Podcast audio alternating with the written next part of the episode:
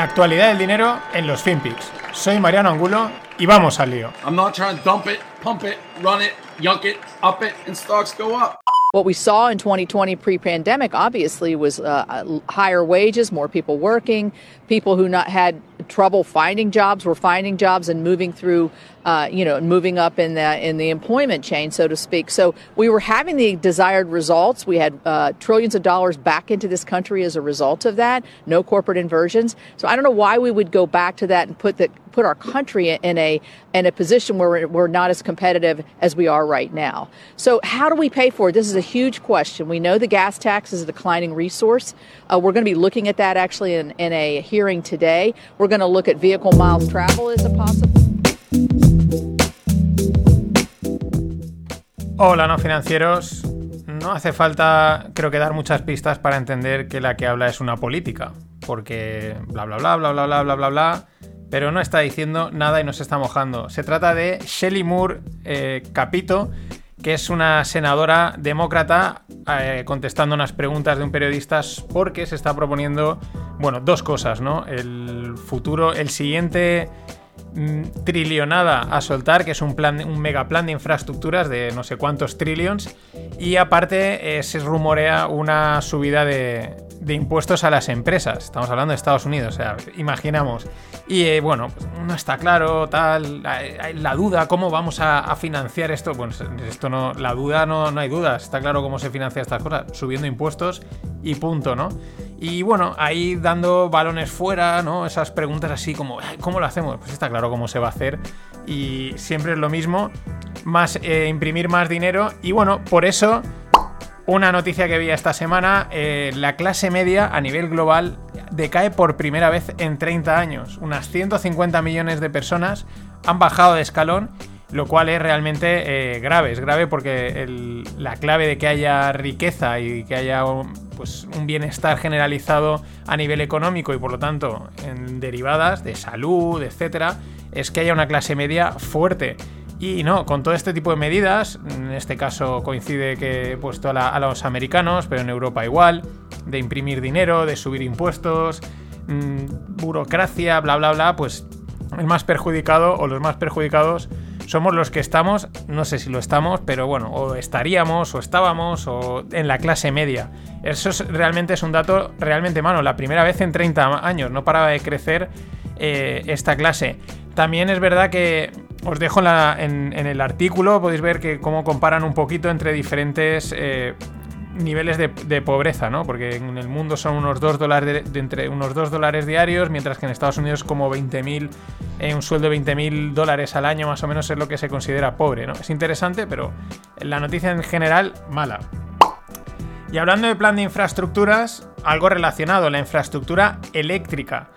¿Por qué? Porque aquí entra el cobre. Hace falta mucho cobre para la electrificación de la economía al siguiente nivel, ¿no? Con coches eléctricos, con energías solares, eh, eólicas, etc. y sale el magnate multimillonario de la minería, un tal llamado Robert Friedland, de Ivanhoe Mines, y ve el cobre tan sumamente clave en esta electrificación global que lo considera un problema de seguridad nacional hablando de, bueno, eh, ya hablamos de que hay, bien, está subiendo, porque eso quiere decir que hay, eh, la economía parece que va a empezar a tirar, o sí, y luego aparte está pues un tema de escasez, pero interesante, ¿no? Que lo llegue a considerar un problema nacional este magnate a nivel estadounidense, claro. Y hablando de escaseces, pues otra más, eh, veníamos comentando y seguro que seguiremos comentándolo, la escasez de los chips que afectaba a los coches y, y también empezaba a llegar al tema de los ordenadores, pues ahora, ahora esto no sé si es porque para darle para estirar la noticia, ¿no? Como ya que hablamos, pues vamos a buscar nuevas escaseces, igual que cuando vino lo de la pandemia, ay, ¿cuáles serán las próximas cosas malas que pasen, ¿no? Y esta igual va en ese sentido o igual no. Hablo de la escasez de la goma. Sí, sí, la goma. Resulta que el aumento de demanda de goma para guantes y para cinta de embalaje por la pandemia unido a la sequía, inundaciones y enfermedades de, las hojas de, los árboles de goma, ha afectado a los países productores como Tailandia y Vietnam. Entonces, de momento, este tema no ha impactado. Pero ya, claro, los productores del mundo del automóvil ya no se fían de nada. Han tenido problemas con el. con el. perdón, con los chips eh, me viene también un problema que salió, aunque a ellos no les afectaba tanto, que era el cartón asociado al, tema del e-commerce. Ahora la goma, claro, ya cualquier cosa se ponen ahí eh, tensos a, ver qué es lo que sucede. Curiosidades que nos falten. Y otra curiosidad, Egipto retiene el buque Ever Given. Antes de irnos del parón de Semana Santa, la liada en el canal de Suez enorme por este buque de Evergreen, lo, tiene retenido hasta que se aclare un poco daños y tal, pero de momento dice que hasta que no le largue, Egipto dice hasta que no le larguen mil kilos, ellos no lo sueltan. Claro, de momento eh, la compañía eh, propietaria del buque, que es una compañía japonesa, dice que ellos no les han notificado nada y de momento ni idea. Claro, aquí es muy sencillo, ¿cuánto vale el buque y cuánto vale la carga? Como valga 950, para ti el buque, quédatelo tú y a ver qué haces tú con un buque así de grande amarrado en el lago no sé qué que lo tienen. Y un matiz de ayer, eh, dije, a ver si igual hay película de Madoff, pues me escribía un oyente y me decía, sí que la hay, se llama eh, la, gran, la, gran, mentira de Madoff, aunque las opiniones que he leído están como que hay ahí, y la, a Madoff lo interpreta eh, Robert De Niro, así que no está en Netflix. He mirado y yo por lo menos en Netflix no la he encontrado. Y también al, hilo de lo que del agua de Fukushima, pues ha salido China y le dice al primer ministro japonés que se beba un vaso del agua tratada de Fukushima si es si tan seguro es verterla. Vale, no, no, es tan. ¿No te crees que tal? Pues venga, demuéstralo. Bébete un vasito, el vaso del veneno, por así decirlo. Y Microsoft eh, lanza, eh, lanza una avalancha de parches ayudado por la NSA. Había lanzado mm, parches de seguridad, algunos con algunos problemas realmente críticos, y la NSA le ha ayudado. La NSA es el, organismo de inteligencia mm, de máximo nivel mm, eh, americano, ¿no? Lo cual, bueno, pues está bien porque dices, bueno, lo harán, lo harán súper seguro, pero a saber si no han dejado las típicas backdoor ahí o qué jugarreta pueden estar haciendo, a ver quién se fía. Pero bueno, este tipo de cosas, aunque no se comenten mucho, se sabe que las grandes tecnológicas trabajan mano a mano con el gobierno. El gobierno es el primero que siente y dice, a ver, si quieres que te dé un poquito de manga ancha, vamos a hacer cositas juntos. Y juntos, aunque separados, por así decirlo, Pelosi, que es la, demócrata que siempre pues, suele salir hablando y tal, y su marido compraron 10 millones de acciones de Microsoft en marzo y unas semanas después el Pentágono anuncia un acuerdo de 22 billones. Casualidades, estas cosas pasan, qué suerte he tenido. He comprado acciones justo eh, unas semanas antes de que salga un superacuerdo. La que criticaban es, dice, esto no lo mira, no lo investiga nadie, claro, como están ahí en el gobierno y tal, dice, y luego cualquier pequeño asesor financiero americano lo están siguiendo hasta las trancas porque ha comprado un ETF fuera de lugar o lo que sea. En fin, de estas, todas las que queramos y más. Y porque. y las que no salen.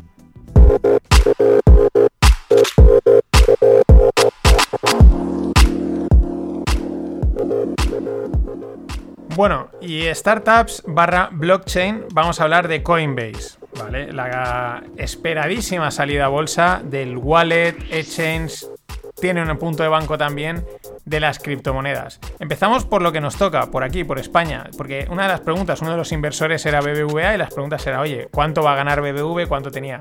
Además está muy bien, por eso lo comento ahora en la parte, digamos, de startups, porque nos da una idea de cómo funciona la inversión en startups, tanto si eres pequeño como si eres grande, ¿no? ¿Qué le ha pasado al BBVA? Va a ganar pasta, eso seguro. Pero eh, al final BBVA se ha quedado con menos de un 1% en Coinbase. No ha llegado a tener un 1%. Empezaron, eh, la inversión la hicieron en 2015, cuando Coinbase estaba valorado en unos 400 millones. Y inicialmente no dan cifras exactas, pero parece ser que tenían entre un 2,5 y un 5% de la empresa. ¿Qué pasa? Que luego vienen sucesivas rondas, ¿no? Son las A, la B, la C, la D, en fin. Y en cada una de esas rondas que entran nuevos inversores, los inversores antiguos pueden no acudir a la ronda y por lo tanto se diluyen, que es lo que le ha pasado al BBVA, o seguir metiendo pasta para mantener eh, su porcentaje en la empresa. Esto es muy parecido a lo que pasa cuando tienes acciones de cualquier empresa y te hacen un script dividend de estos o una ampliación de capital en la que, no sé, bueno, script dividend ahora no tengo muy claro, pero sí es eso, que quizás he metido aquí la palabra por error. Pero bueno, una ampliación de capital, ¿no? En la que amplían capital y tú, digamos, pierdes porcentaje. ¿Qué dirás? Uf, paso de tener un 0,00001% a un 0,0000 1%, pues tampoco pasa nada. Pero en estos casos eh, sí que puede ser importante, sobre todo porque a lo mejor el coste de oportunidad de haber seguido continuando metiéndole pasta a Coinbase, pues ahora les hubiese dado bastante más. Se estima pues, que se pueden haber enchufado unos 900 millones en plusvalías el BBVA, que no está nada mal y para tal y como están los tiempos en la banca seguro que les viene de maravilla.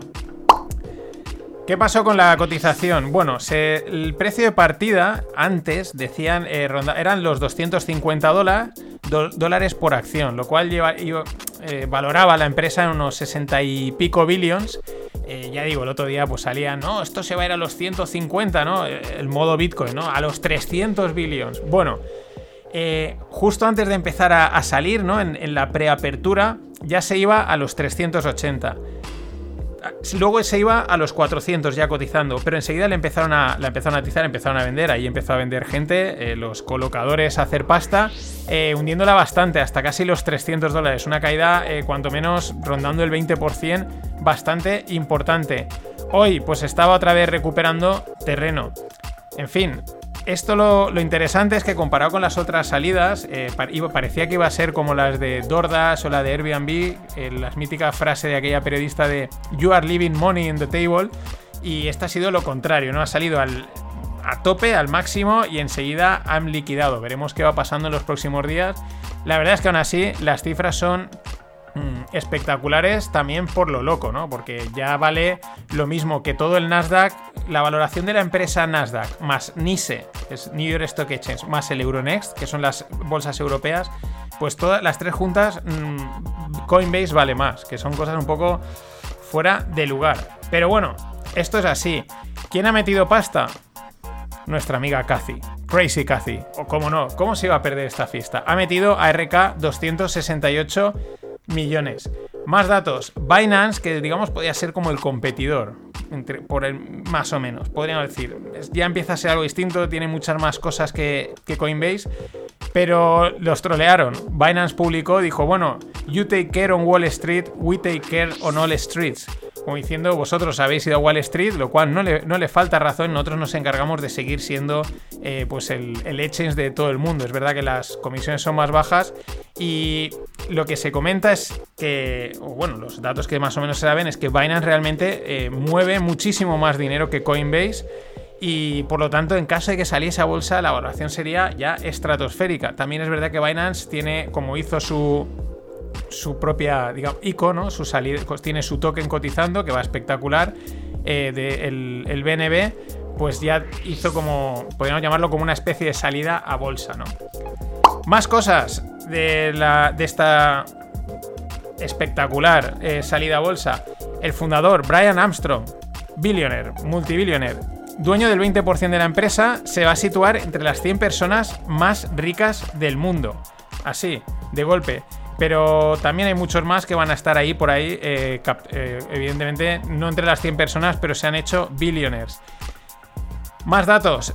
Eh, según comentaba Marga Rigaset, a una parte, o sea, aparte de todo esto, hay como unos 35 mil millones que se tendrán que repartir en stock, en stock options, ¿no? En acciones para, pues como remuneración para directivos, lo cual es un poco el juego de siempre, ¿no? El chiringuito montado que aquí ganan los cuatro que, están donde tienen que estar.